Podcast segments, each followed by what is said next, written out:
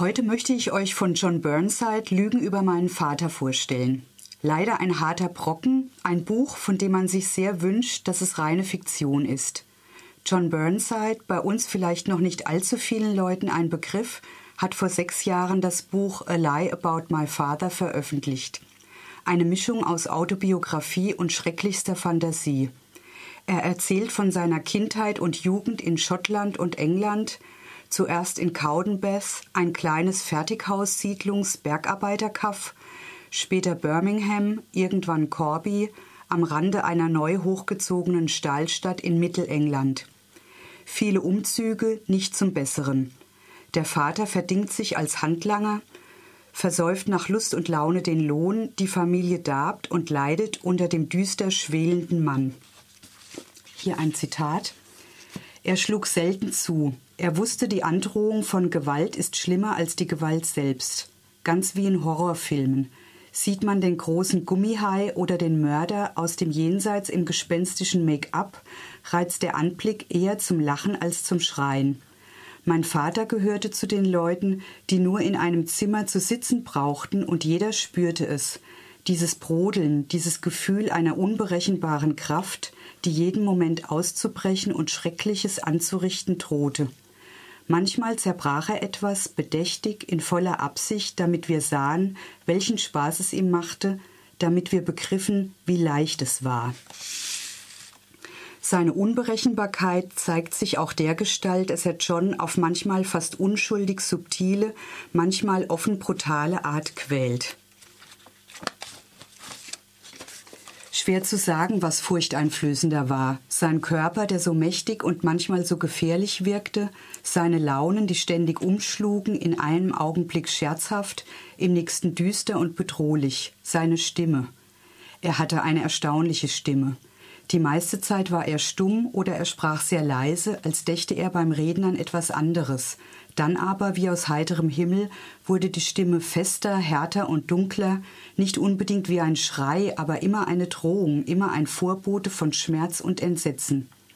Am schlimmsten war seine Stimme, wenn er an mir herumnörgelte, leise und stetig mein Selbstvertrauen untergrub und mein Recht in Frage stellte, überhaupt einen Platz in dieser Welt einzunehmen. Und noch ein Zitat. In gewisser Weise verstand ich, dass dies nicht ohne Grund geschah, zumindest in seinen Augen. Wie für eine ganze Generation von Männern der Arbeiterklasse war Grausamkeit für meinen Vater eine Ideologie. Sie war nötig, um den Jungen zu einem zähen Burschen heranzuziehen. Männer mussten hart sein, wenn sie im Leben bestehen wollten. Für Schwäche oder Gefühlsduselei gab es keinen Platz. Da war nichts, was er, was, was, das war nichts, was er sich ausgesucht hätte, aber er wollte auch nicht, dass ich litt, weil ich nach etwas verlangte, das ich nicht haben konnte.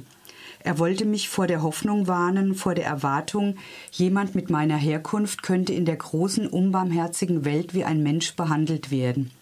Er wollte mein besseres und damit mein schwächeres Ich abtöten. Kunst, Musik, Bücher, Fantasie waren ausnahmslos Anzeichen von Schwäche.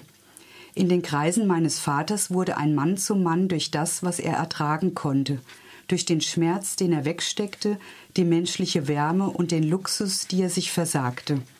Dass mein Vater ein Säufer war, bedeutete in seinen Augen keinen Widerspruch. Er trank schließlich nicht aus Vergnügen. Er konnte ordentlich was vertragen. Alkohol war gewissermaßen ebenso eine Droge der Askese wie der Erlösung. Der Kater danach war mörderisch, trotzdem stand mein Vater morgens auf und ging zur Arbeit. Sein Leben lang habe er keinen Tag wegen Alkohol versäumt, sagte er immer, und das hat er wirklich nie. Er schien bloß nicht zu merken, dass er, sobald er sich von seinen Saufkumpanen aus dem Woodside oder später dem Hazeltree verabschiedet hatte, jede Beherrschung verlor und zu einem Ungeheuer wurde, wie an dem Abend, an dem er spät aus dem Woodside nach Hause kam und, während ich schlafend nebenan lag, mein Lieblingsspielzeug verbrannte, einen Teddy namens Suti. Offenbar war er zur Tür hereingekommen und hatte ihn auf den Boden herumliegen sehen, wie er sich ausdrückte, und den Bären in den Ofen gestopft, um mir eine Lektion zu erteilen. Wenn ich meinen Kram nicht wegräumte, musste ich eben damit rechnen, dass er morgens nicht mehr da war. Erst Jahre nach dem Tod des Vaters erfährt der Sohn von einer Tante, dass der Vater ein Findelkind war und dass man ihn damals, 1926, zu Zeiten großer Massenarbeitslosigkeit in den schottischen Industrierevieren auf der Schwelle eines Hauses abgelegt hatte und er dann von Pflegefamilie zu Pflegefamilie durchgereicht wurde. Das wäre eine Erklärung für die Legenden, die der Vater über sich erfindet. Er ist viele Väter, aber keiner von ihnen ist nachhaltig, verlässlich und wahr. Sohn und Vater haben für ihre Beziehung kein Rollenmodell. Aus dem Bedauern, äh, aus dem Belauern wird Verachtung, schließlich Hass, der eines Tages in eine fast tödliche Szene mündet. Danach beginnt der Sohn mit den eigenen Lügen. Der zweite Teil des Buches ist eine Fallstudie im Wortsinn. Wir schauen John beim Fallen zu. Anfangs ist er noch sehr gut in der Schule, mit 15 dann beginnen Zündeleien. Die regelmäßigen Pappbesuche mit seinem Vater ergänzt er mit Acid und LSD, als er 16 ist. Nach dem Tod der früh verstorbenen Mutter stürzt er schließlich ins Offene. Flucht von zu Hause, mal hier, mal da, Drogenexzesse. Cambridge, dann Brighton, schnell gewinnt er Bekannte und verliert seinen hochgeschätzten Freund Rick, der keiner weiß genau, was passierte, spät nachts aus dem Fenster fiel, stürzte oder gestoßen wurde. Schlittert in eine SM-Beziehung und in die Psychiatrie. Zweimal. John ist auf der Suche nach Erlösung, sucht eine Durchsicht auf andere Dinge. Mich hat sehr beeindruckt, wie nah mir John Burnside und seine wuchtige, grausame und brutale Kindheit gekommen sind. Beim Lesen hat mich öfters pures Entsetzen gepackt. Schade, dass er besonders im zweiten Teil manchmal die Tendenz hat, seine Sätze zu Weisheiten zu verdichten. Das fand ich überflüssig und oftmals pathetisch. Insgesamt ist Lügen über meinen Vater ein intensives Buch, das man so schnell nicht vergessen wird.